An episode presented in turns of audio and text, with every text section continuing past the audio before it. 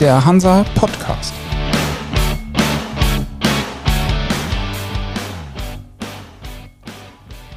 Moin aus Hamburg zur neuen Folge vom Hansa Podcast. Ich bin Michael Mayer und bei mir zu Gast ist heute Alfred Hartmann, Gründer der Reedereigruppe Hartmann in Leer und seit 2015 Präsident beim Verband Deutscher Räder. Moin, Herr Hartmann. Ja, moin, Herr Mayer. Herr Hartmann, Ihre Amtszeit beim VDR endet bald. Vor kurzem hat an dieser Stelle Norbert Brackmann, der scheidende maritime Koordinator der Bundesregierung, angekündigt, sich ins Private zurückzuziehen. Wie sieht's denn bei Ihnen aus? Können Sie ohne Schifffahrt? So ganz nicht. Äh, ich hatte vor ein paar Tagen mal ein Gespräch äh, mit einem Kollegen oder mit einem Nachfolger eines Kollegen, der dann äh, sagte, ja, man kann ja vielleicht ohne Schifffahrt leben. Aber für mich ist das schwer vorstellbar. Schifffahrt ist meine Passion. Ich bin seit Kindesbeinen dabei und werde das auch nicht aufgeben. Was heißt das konkret? Wie können wir Sie in Zukunft noch sehen? Na, ich habe ja noch einige Funktionen neben den Aufgaben als Präsident des Verbandes Deutscher Räder. Äh, ich habe noch eine Aufsichtsratsposition. Ich bin auch im Beirat einer Bank noch tätig. Ich bin beim Germanischen Lloyd oder heute heißt das ja nicht mehr Germanischer Lloyd, heute ist das DNV oder auch äh, Büro Veritas. Ähm, dann engagiere ich mich privat äh, beim in der Hospizstiftung in Leer. Also ich habe noch eine ganze Menge Aufgaben und äh, das werde ich auch noch eine Zeit lang weiterführen. In Ihrer Amtszeit beim VDR fällt eine der schwereren Perioden der deutschen Schifffahrt, die noch immer mit den Folgen der großen Krise seit 2008 zu kämpfen hatte. Vor diesem Hintergrund, wie bewerten Sie Ihre Arbeit im Verband? Haben Sie die Ziele erreicht, die Sie sich gesetzt haben? Äh, ich denke wohl, ja. Äh, es war ja sehr schwierig, wie ich das Amt übernommen habe, befanden wir uns in der tiefsten Krise seit Menschengedenken, also wahrscheinlich seit den 20er Jahren des letzten Jahrhunderts. Ähm, das war nicht einfach. Jeden Tag verlor die deutsche Flotte Schiffe und äh, dann weiter zu arbeiten, Optimismus auszustrahlen, neue Ideen zu entwickeln, das war natürlich nicht immer einfach. Aber am Ende, denke ich mal, sind wir ganz gut, zumindest als Verband, durch die Krise gekommen. Wir haben natürlich viele Mitglieder verloren, aber am Ende äh, haben wir vieles erreicht äh, von dem, was wir uns vorgenommen hatten. Worauf sind Sie da besonders stolz oder worüber freuen Sie sich am meisten? Na, äh, stolz ist vielleicht ein wenig übertrieben, aber ich freue mich schon, äh, dass es uns gelingen, gelungen ist, äh, auch bei den handelnden Personen in Berlin, auch in Bonn, dort sitzt ja immer noch das Verkehrsministerium, auch in Brüssel oder in London bei den vielen Sitzungen und Funktionen, die ich dort habe und Gespräche geführt habe, dass wir für Verständnis gesorgt haben, dass äh, das Verständnis für die Seeschifffahrt, für die Notwendigkeit einer deutschen Handelsflotte oder einer Flotte, die aus Deutschland heraus beredet wird, äh, gut haben wärmen können und auch äh, Erfolge verzeichnen konnten. In einem unserer letzten Gespräche haben Sie genau das auch angesprochen und haben so ein bisschen bemängelt, dass es eben vielleicht in der Bevölkerung noch an Verständnis fehlt oder mangelt, was die Bedeutung der Schifffahrt eigentlich sein kann und was sie ist und was auch entsprechend für eventuelle Unterstützungsmaßnahmen dann gerechtfertigt wären. Hat sich diese Sicht geändert? Ist das besser geworden? Die öffentliche Meinung, äh, was Schifffahrt anbelangt, ist immer noch nicht so sehr äh, oder realitätsfremd, würde ich das mal bezeichnen. Äh, es ist sehr schwer, für die Menschen außerhalb der Schifffahrt zu verstehen, was wir so machen. 90 Prozent aller Güter werden über See transportiert, aber keiner merkt es so richtig, weil wir natürlich unsere Aufgabe außerhalb der Grenzen, außerhalb der Sichtweise, äh, Sichtweite der Bevölkerung leisten. Das ist sehr schwierig und dann kommt natürlich die Umweltdiskussion. Ähm, die eigentlich auch immer mit Negativschlagzeilen äh, belastet ist. Also da ist noch einiges zu tun. Das ist auch eine Aufgabe, die auf jeden Fall der neue Präsident oder Präsidentin, je nachdem wer Nachfolger oder Nachfolgerin wird, äh, vor sich hat. Das wird eine große Aufgabe sein, die öffentliche äh, Wahrnehmung der Schifffahrt etwas mehr in den Fokus zu stellen. Haben Sie eine Präferenz, wer Ihr Nachfolger oder Ihre Nachfolgerin werden könnte? Oder wissen Sie vielleicht schon etwas? Ähm, meine Nachfolgerin oder mein Nachfolger wird ja gewählt äh, von den Mitgliedern und äh, ich bin nur ein Mitglied. Äh, und insofern kann ich da überhaupt noch nichts zu sagen, aber es gibt sicherlich schon jemand, der oder die Interesse hat, ja. Sie werden uns wahrscheinlich nicht sagen, wen Sie da schon im Auge haben. Nein, das wird, wird nicht passieren. Sie sind als Leraner-Räder auf den Posten des VDR-Präsidenten gekommen. Als Sie Ihren Posten angetreten haben und wir uns darüber unterhalten haben, hatten Sie gesagt, dass Sie sich dafür einsetzen wollen, dass alle Räder im VDR vertreten werden. Die großen, die kleinen, die Hamburger, Bremer, die ostfriesischen oder die aus dem alten Land, wo auch immer sie herkommen mögen. Hatten Sie Mühe, den Hamburgern die Belange der Räder aus anderen Regionen näher zu bringen und durchzusetzen auch? Nein, überhaupt nicht. Also ich bin sehr gut in Hamburg aufgenommen worden, auch von den Hamburger Rädern und äh, jedenfalls wird mir das so gesagt, dass äh, die recht zufrieden sind mit meiner Arbeit.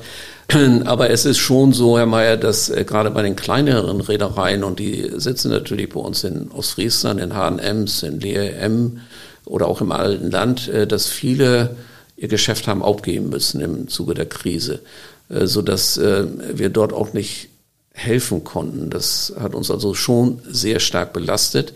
Äh, aber es sind ja immer noch einige da und ähm, die Anerkennung auf beiden Seiten ist recht gut. Das heißt, Sie hatten auch in der ganzen Zeit keine Sorge oder es gab keinen Zeitpunkt, in dem Sie mal hinschmeißen wollten und gesagt haben, okay, mach das auch alles alleine. Nein, überhaupt nicht. Äh, es ist ja eine, ein Job mit viel Zeitaufwand. Aber mir hat das Spaß gemacht. Äh, ich hatte auch die Freiräume vom Betrieb her, äh, diesen Job auszufüllen. Und ich habe das gerne gemacht. Ich bin ja auch zweimal wiedergewählt worden. Und jetzt ist aber auch Schluss. Worauf hätten Sie denn gerne verzichtet? Ich hätte gerne auf die Krise verzichtet. Ich hätte mir gewünscht, äh, dass es früher wieder aufwärts geht. Nun kommt das ja noch am Ende meiner Präsidentschaft. Aber äh, diese Krise, die war doch recht lang und äh, ich hätte mir da schon gewünscht, dass wir mehr Unterstützung bekommen hätten, auch von den Banken, auch von der Politik, ähm, für den Erhalt der Reedereien. Also man hat schon versucht, die Banken zu retten. Ähm, die Banken haben sich aber vom Schifffahrtsgeschäft getrennt mit großen Verlusten, ohne die Räder zu fragen oder ohne die Räder mit ins Boot zu ziehen. Die Schiffe sind verkauft worden, die sind nicht weg, die fahren ja noch, aber eben nicht an deutsche Räder, sondern hauptsächlich ins Ausland. Und die deutschen Räder oder viele von den kleineren, aber auch einige größere, haben das Geschäft leider aufgeben müssen. Wie muss man sich das vorstellen, wenn Sie versuchen, die Interessen auf politischer Ebene durchzusetzen? Fahren Sie dann nach Berlin und oder Bonn und müssen sich dann hinten anstellen, wenn da Vertreter der Automobilindustrie oder anderer Industrien sitzen? Oder hatten Sie als Schifffahrtsvertreter schon doch auch ein gutes Standing in der Politik? Wir hatten in der Politik schon ein gutes Standing, aber die Möglichkeiten der Politik sind natürlich auch eingegrenzt. Und hier ging es um finanzielle Fragen. Ähm, wir hätten mehr Verständnis bei den Banken gebraucht. Also die Banken haben sich zurückgezogen. Ähm, politisch sind die Banken natürlich äh, vielleicht wichtiger als die Reedereien. Ich kann es nicht beurteilen. Auch die Werfen haben ein besseres Standing gehabt. Dort sind natürlich die vielen Arbeitsplätze. Ähm, bei uns in der Seeschifffahrt sind auch viele Arbeitsplätze, aber unsere Seeleute sind fern der Heimat, äh, genau wie die Schiffe. Und äh, wir haben natürlich dann auch nicht mehr ganz so viele deutsche Seeleute, aber es gibt immerhin noch 40.000 Seeleute, die bei deutschen Reedereien beschäftigt sind, soweit wir das wissen. Äh, das ist schon eine ganze Menge, aber es sind eben nicht die deutschen Seeleute, sodass auch für die Politik es dann schwierig ist, sich da sehr stark für einzusetzen. Muss einem dann vielleicht bange werden mit Blick auf die Zukunft? Also ich denke nicht, dass einem bange werden muss. Ähm, wir haben schon ein Selbstbewusstsein, dass das, was wir machen, für die Bevölkerung von großer Wichtigkeit ist. Und Sie sehen das ja jetzt gerade auch in der Pandemie. Die Frachtraten steigen. Viele Leute wollen Güter haben. Diese Güter werden nicht mehr in Deutschland hergestellt. Die kommen von Übersee. Die kommen natürlich mit Schiffen. Und es gibt jetzt in vielen Bereichen Engpässe. Und jetzt auf einmal ist die Schifffahrt in aller Munde. Äh, wir sind jedenfalls aus Sicht der Bevölkerung äh, vielleicht das Problem. Wir sind es nicht. Aber die Schifffahrt hat zu wenig Schiffe. Und das hängt eben auch mit der Krise zusammen, die über zwölf seit 2008 uns begleitet hat. Hätten Sie gedacht, dass sich das Bild der deutschen Schifffahrt, der deutschen Reederschaft so drastisch verändert, als Sie Ihr Amt angetreten haben? Also wie ich antrat, hatte ich immer noch die Hoffnung, dass die Krise schneller zu Ende geht und äh, dass es auch noch Verständnis äh, gibt, äh, die finanziellen Probleme gemeinsam mit den Banken zu lösen. Ähm, auch die Kommanditisten darf man nicht vergessen, nur die vielen Beteiligten, die an den Schiffen beteiligt waren, die hatten ja auch keine Möglichkeiten. Äh, viele, viele haben ihr Geld verloren, viel Geld verloren, die Reedereien natürlich auch. Äh, das hat uns natürlich alle wehgetan, aber da hat es äh, schon an Unterstützung gefehlt. Glauben Sie persönlich, dass das KG-Modell nochmal zurückkommt, in der Form, in der wir es kannten? Es gibt ja immer noch KG-Finanzierung, aber anders. Glauben Sie, dass wir das nochmal wieder erleben werden? Im Moment ist das schwer vorstellbar, jedenfalls in dieser den Dimensionen, die wir kannten von früher. Das äh, vielleicht aus heutiger Sicht war das auch falsch, äh, viele Menschen zu beteiligen mit relativ wenig Geld. Ähm, aber das KG-Modell für sich, an und für sich ist ein sehr gutes Modell, ist eine, eine super Finanzierungsmöglichkeit. Und ich glaube schon, wenn man gute Projekte hat, ähm, dass auch das KG-Modell wieder attraktiv wird als Instrument, um vielleicht auch die deutsche Flotte wieder wachsen zu lassen? Also die weltweiten Räder sind gerade in der Containerschifffahrt, aber nicht nur sehr aktiv und bestellen sehr, sehr viele neue Schiffe. Und der ein oder andere sagt schon, na, wenn das mal nicht wieder nach hinten losgeht, haben die denn nicht gelernt aus der Vergangenheit? Wie sehen Sie das? Ist das eine, entwickelt sich da vielleicht sogar schon wieder eine neue Blase oder ist das einfach der Notwendigkeit an neuer Tonnage und moderner Tonnage geschuldet? wir brauchen schon neue Tonnage, auch moderne Tonnage, dass die Frachtraten so hoch gehen, äh, vielleicht auch ein wenig zu hoch, aber uns freut es natürlich als Räder, ähm, hat ja damit zu tun, dass es zu wenig Schiffe gibt, dass es zu wenig Frachtraum gibt. Ähm, aber das KG-Modell war natürlich auch sehr attraktiv für kleinere Reedereien. Und äh, diese kleineren Reedereien, die sind zum größten Teil aus dem Markt verschwunden. Das heißt, dort wird es so leicht nicht wiederkommen. Und das ist also schon ein großes Problem. Wenn Sie sich die Neubauaufträge anschauen, ähm, dann ist relativ viel bestellt worden, äh, sehr große Schiffe von den Linienreedereien. Aber es gibt ja nicht nur die Containerschifffahrt, es gibt auch Tanker, es gibt dort verschiedene Brol-Tanker, Produktentanker, Gastanker äh, Chemikalientanker, es gibt Balker, es gibt Spezialschiffe, MPP-Schiffe. Also ein, ein großer Bereich Offshore-Schiffe, Schleppschifffahrt, Fähr- und Förderschifffahrt, Passagierschifffahrt. Also es ist ein Riesenbereich und nicht alle Bereiche profitieren im Moment von der Frachtraumknappheit. Ähm, aber insgesamt besteht natürlich schon ein großer Neubaubedarf. Von dem aber deutsche Räder bislang noch nicht so sehr profitieren. Äh, Glauben Sie, dass sich das nochmal wieder dreht? Also es werden ja jetzt, es sind mehrere Projekte jetzt in der Pipeline, das weiß ich. Es sind ja auch äh, einige Schiffe bestellt, aber nicht in der großen Anzahl, wie das früher der Fall war. Aber insgesamt äh, konkurrierende Unternehmen aus dem Ausland bestellen wesentlich mehr.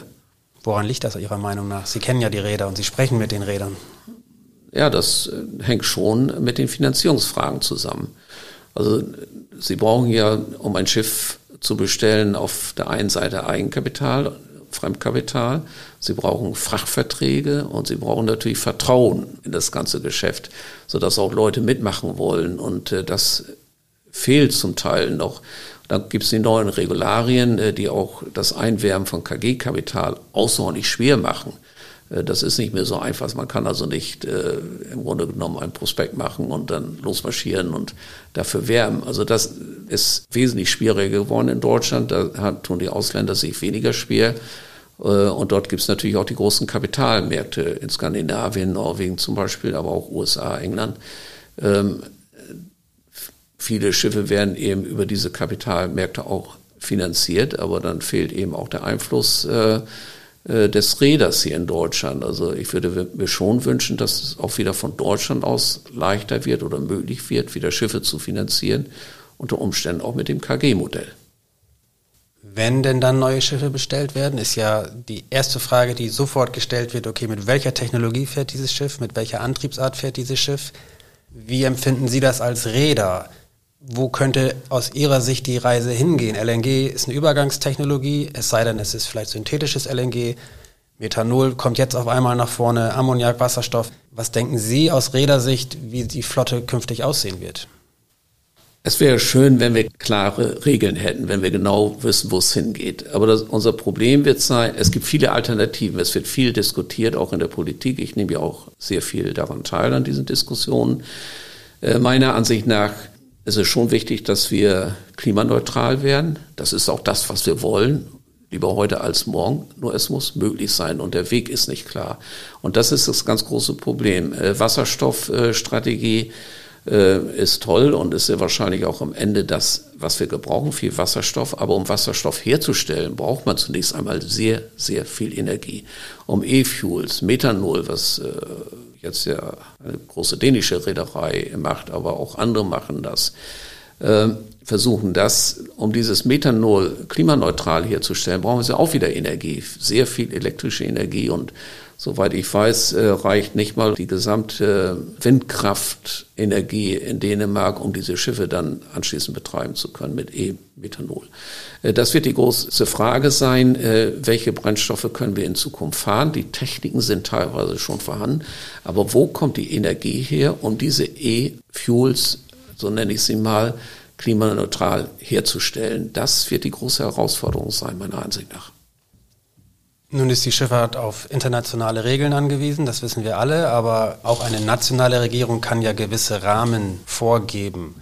Erwarten Sie nach der uns bevorstehenden Bundestagswahl, dass sich unter Umständen da was ändert? Oder erhoffen Sie sich vielleicht sogar klarere oder strengere oder weniger strenge Vorgaben seitens der Bundesregierung? Wir sind ein internationales Gewerbe. Und wenn die Bundesregierung einen Alleingang macht, dann wird das sehr der, dem Klima nicht helfen.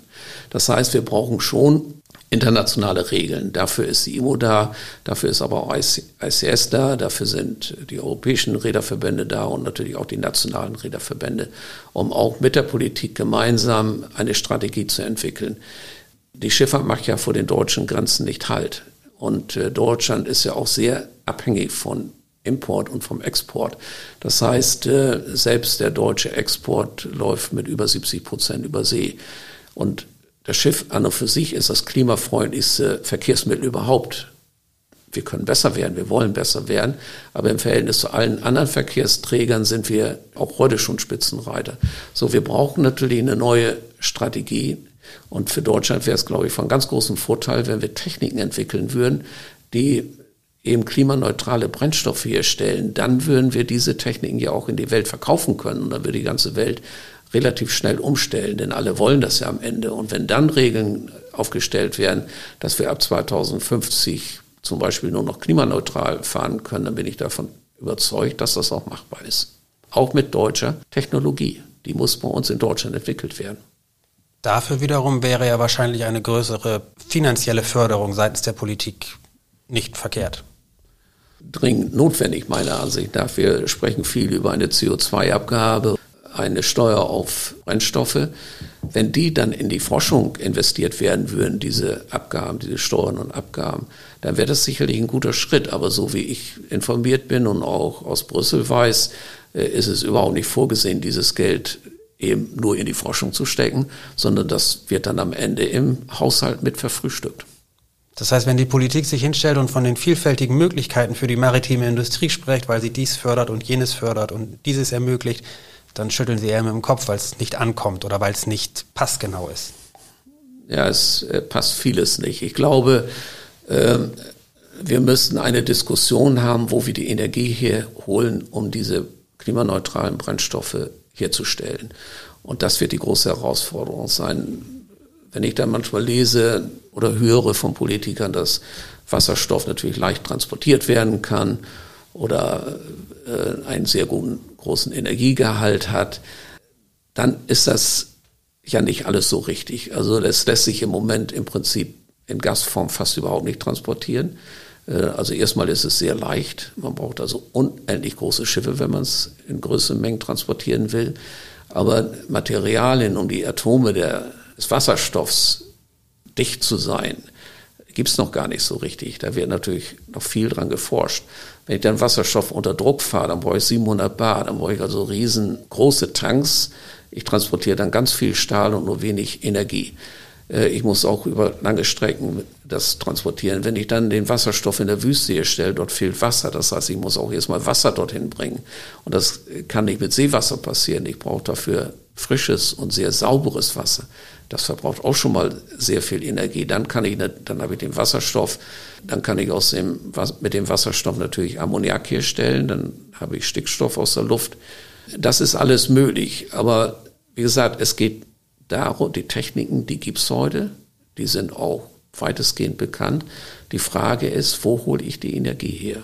Und vielleicht müssen wir, äh, das war nicht populär, aber vielleicht müssen wir auch mal über Kernfusion, also nicht Kernspaltung, Kernfusion, uns Gedanken machen. Es gibt auch äh, Forschung zwischenzeitlich mit äh, Salzwasserreaktoren, die unter Umständen sogar auf Schiffen eingesetzt werden könnten, die aber dann eben auch in allen Ländern an den Küsten eingesetzt werden könnten, um dort die Strom herzustellen und aus dem Strom dann eben mit dem Strom dann Wasserstoff und mit dem Wasserstoff dann eben die anderen Energieträger. Es hört sich alles ein bisschen so an, und das ist jetzt ganz bewusst provokant formuliert, dass die Hausaufgaben zunächst an anderer Stelle erledigt werden müssen, damit die Räder dann sozusagen mit neuen Technologien und oder Fördermitteln nicht draufsatteln können, aber diese dann anwenden können, um ihre eigene Umweltbilanz anzupassen oder zu verbessern oder den Regularien äh, entsprechen zu können. Was muss denn die Branche aus Ihrer Sicht selbst tun? Was sind Hausaufgaben für die deutschen Räder, die sie dringend erledigen sollten? Ja, die deutschen Räder tun ja, äh, Räder tun ja schon viel. Die neuen Schiffe sind wesentlich energieeffizienter als ältere Schiffe. Ähm, der Frachtmarkt seit 2008 ist um, ich meine, 60 Prozent gestiegen und die Emissionen sind um äh, sind gesunken im Verhältnis. Also äh, da wird schon eine ganze Menge getan. Äh, es werden auch immer mehr Schiffe betrieben, die mit LNG angetrieben werden. Und LNG, da gibt es immer das Schlagwort Methanschlupf. Aber wenn ich den richtigen Motor habe, wenn ich das richtige Prinzip anwende, dann habe ich gar keinen Methanschlupf oder nur einen sehr, sehr marginalen Methanschlupf. Das ist im Moment aber der beste Brennstoff, der auch weltweit zur Verfügung steht. Äh, das ist eine bekannte Technologie. Ich spare immerhin 25 Prozent äh, CO2 äh, Stickoxide kann ich vernachlässigen, fast gar nicht mehr, Schwefel auch nicht und Feinstaub ist auch stark reduziert. Das heißt, LNG ist im Moment sicherlich der beste Brennstoff, der zur Verfügung steht. Ähm, aber die Schiffe, die mit LNG betrieben werden, können in Zukunft auch mit E-Gas betrieben werden, sodass diese Technik natürlich äh, schon eine Über, vielleicht eine Übergangstechnik ist, aber eben auch für neue Energieformen, für neue Brennstoffe nutzbar ist. Es gibt auch die ersten Versuche mit Ammoniak. Auch das äh, ist eine Entwicklung. Es gibt noch nicht genug grünen Ammoniak, aber in Zukunft wird es vielleicht genug grünen Ammoniak geben. Dann können die Schiffe natürlich komplett klimaneutral fahren. Also es gibt schon große Entwicklungen, aber für die deutschen Räder oder für die Räder insgesamt bedeutet das natürlich jetzt ein enorm Mehraufwand. Denn sie bauen ja diese Dual Fuel, nennt man das, diese Anlagen zusätzlich ein. Sie müssen ja auch immer noch damit die Schiffe in jeder Situation auch fahrbereit sind, immer noch den ganz normalen konventionellen Brennstoffantrieb haben. Man merkt sehr deutlich, Sie sind noch sehr stark involviert in das Geschäft und Sie beschäftigen sich ganz offensichtlich sehr intensiv mit den Details. Wie haben Sie denn Ihre politische Arbeit, so nenne ich sie jetzt mal, empfunden im Vergleich zu Ihrer Arbeit als Räder? Wie würden Sie das beschreiben? Also es gibt schon äh, auch in der Politik Menschen, die das verstehen, die auch mitgehen wollen, aber die brauchen ja auch wieder Unterstützer. Aber am Ende, denke ich mal, haben wir es im Verband auch immer geschafft, äh, mit den entsprechenden Politikern zu sprechen und dann mit denen gemeinsam Unterstützer zu organisieren, äh, die dann auch gemeinsam für uns sich eingesetzt haben. Also das muss ich schon sagen da ist die Unterstützung größer gewesen, als das manchmal so nach außen dargestellt wird. Aber auch im Bundesverkehrsministerium gibt es äh, äh eine gute Unterstützung und auch viel Verständnis. Hatten Sie mal die Gelegenheit, zu Angela Merkel durchzudringen? Ich hatte am Anfang der Pandemie, war ich an mehreren Sitzungen beteiligt mit Angela Merkel, ja. Wer war denn für Sie in der Politik der wichtigste Ansprechpartner? Mit wem konnten Sie am besten und effizientesten Dinge auch angehen oder umsetzen? Also ich habe schon direkte Gespräche mit den Verkehrsministern gehabt. Das waren ja mehrere während meiner Amtszeit. Ähm, aber auch mit dem Staatssekretär Ferlemann zum Beispiel ist ein sehr wichtiger und sehr zugänglicher Ansprechpartner für die Belange der Seeschifffahrt. Äh, aber auch im Verkehrsministerium äh, gab es äh, viele Ansprechpartner, ähm, die gemeinsam mit uns an einem, wie man es Seefahrt so schön sagt, an einem Strang ziehen. Was wünschen Sie sich als Räder für die Bundestagswahl, beziehungsweise was wünschen Sie sich von einer neuen Regierung? Wo muss, unabhängig von der Entwicklung neuer Technologien, wo muss aus Ihrer Sicht auf jeden Fall etwas getan werden für die Schifffahrt? Also wir brauchen in Deutschland wieder ein Umfeld, damit wir wieder Schiffe in Deutschland finanzieren können. Das halte ich für recht wichtig, ähm, damit auch in Zukunft von Deutschland auch Schifffahrt betrieben wird. Und ähm, es sind ja nicht nur die Schiffe, die über See fahren, sondern es sind auch die Reedereien und das ist schon sehr gut, wenn die in Deutschland sind und dass wir dort die Unterstützung haben. Dafür brauchen wir wieder neue Finanzierungsmöglichkeiten. Da sind auch die Banken gefordert. Ist das eine politische Frage oder eher eine Frage, die an die Banken zu richten wäre? Das ist äh, sicherlich auch in erster Linie eine Frage, die mit den Banken besprochen werden muss, aber auch politisch, dass es dort Unterstützung gibt durch Bürgschaften, wie es in der Vergangenheit zum Beispiel schon gegeben hat, äh, damit die Schifffahrt wieder anerkannt wird als systemrelevant. Das halte ich für außerordentlich wichtig. Ich halte es auch für wichtig, dass die Seeleute systemrelevant anerkannt werden, dass die Impfquote bei den Seeleuten ist immer noch außerordentlich gering, wobei in Deutschland zwischenzeitlich alle Seeleute geimpft werden möchten, auch geimpft werden können. Die Frage ist immer noch äh, die Zweitimpfung, weil die, wenn die nach Deutschland kommen, erstmalig geimpft werden und kommen nicht wieder, dann fehlt unter Umständen die Zweitimpfung. Ähm, die Politik hat dafür gesorgt, dass auch am Anfang der Pandemie wir sehr schnell in der Lage waren, in Deutschland unsere Seeleute abzulösen. Das haben viele Länder nicht gemacht und auch heute ist das in vielen Ländern noch schwierig. Da ist die Politik gefordert, damit äh, auch andere Länder, Asien zum Beispiel, äh, Verständnis dafür aufweisen, dass Seeleute systemrelevant ist, sind und dass sie raus und reinkommen in die einzelnen Länder. Wir brauchen von der Politik aber auch Regularien. Ich komme wieder auf die Finanzierung zusammen, die es einfacher macht, Schiffe zu finanzieren, dass es einfacher macht, auch privates Kapital für die Schiffe zu interessieren. Das ist heute durch die Regularien, durch die außerordentlich strengen Regularien der BaFin, und das ist ja eine politische Entscheidung, sehr schwer gemacht. Wie könnte das konkret aussehen? Dass man äh, schon für Schiffe bestimmte Sonderregelungen einführt, dass also, dass die Kriterien, um sich an Schiffe zu beteiligen, etwas abgeschwächt werden. Letztlich steuervergünstigt. Ja, steuervergünstigt. Wir haben ja die Tonnagesteuer, die muss natürlich erhalten bleiben. Also ohne Tonnagesteuer glaube ich nicht, dass wir in Deutschland eine Zukunft haben in der Schifffahrt, weil wir im internationalen Wettbewerb haben wir trotzdem noch relativ hohe Steuern die muss erhalten bleiben. Die Schiffsbesetzungsordnung äh, ist in Ordnung. Sie wurde ja sehr stark kritisiert. Das war ja, ist ja auch während meiner Amtszeit passiert, dass sie die Schiffsbesetzungsordnung äh, revidiert haben. Aber ich glaube, das war ein guter Schritt. Und äh, der Erfolg zeigt uns ja, es gibt äh, keine arbeitslosen Seeleute, keine arbeitslosen Offiziere oder Kapitäne, Ingenieure. Im Gegenteil, es werden viele gesucht. Die Ausbildungsquote hat sich auch nicht verringert. Im Verhältnis steigert sie sich sogar. Wir haben dann ja auch den, die Stiftung Schifffahrtsstandort Deutschland. Das heißt, wir haben mehr junge Seeleute und auch ältere äh, in die Förderung reinbekommen. Nicht nur was die Ausbildung, äh, die klassische Ausbildung äh, anbelangt, die Hochschulausbildung, sondern auch was Fortbildungsmaßnahmen anbelangt. Also es sind alles äh, Wege, die sehr erfolgreich sind. Und wir brauchen natürlich viele Seeleute auch in Zukunft für nicht nur für die Schiffe, die weltweit unterwegs sind, sondern auch für die Dienste in Häfen, Offshore-Industrie, die immer größer wird, eine immer größere Bedeutung bekommt, Lotsenwesen, Hafenwesen, äh, für- und Förderschifffahrt, sage ich mal. Also das ist ein ganz großes Betätigungsfeld für die Schifffahrt und äh, für die Seeleute und da mache ich mir überhaupt keine Sorgen, dass das auch in Zukunft positiv weitergeführt wird. Was glauben Sie denn, wie die deutsche Reedereibranche in zehn Jahren aussehen könnte? Sie haben genug Erfahrung, um vielleicht einen Blick nach vorne werfen zu können. Also ich glaube schon, äh, dass es auch in zehn Jahren noch viele deutsche Reedereien gibt.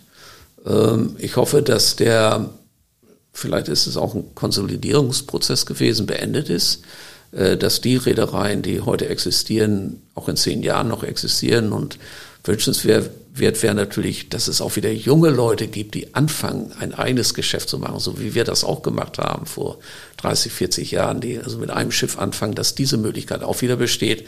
Und dann werden wir in zehn Jahren auch wieder äh, neue Reedereien, vielleicht kleinere äh, neue Reedereien mit frischen Ideen, mit neuen Ideen haben, die dann am Markt mitspielen. Dann werden Sie sich das sicherlich in Ruhe anschauen. Herr Hartmann, dann bleibt mir jetzt nur zu sagen, alles Gute für die Zukunft, für Ihre vielfältigen Aktivitäten und vielen Dank für das Gespräch. Ich bedanke mich auch.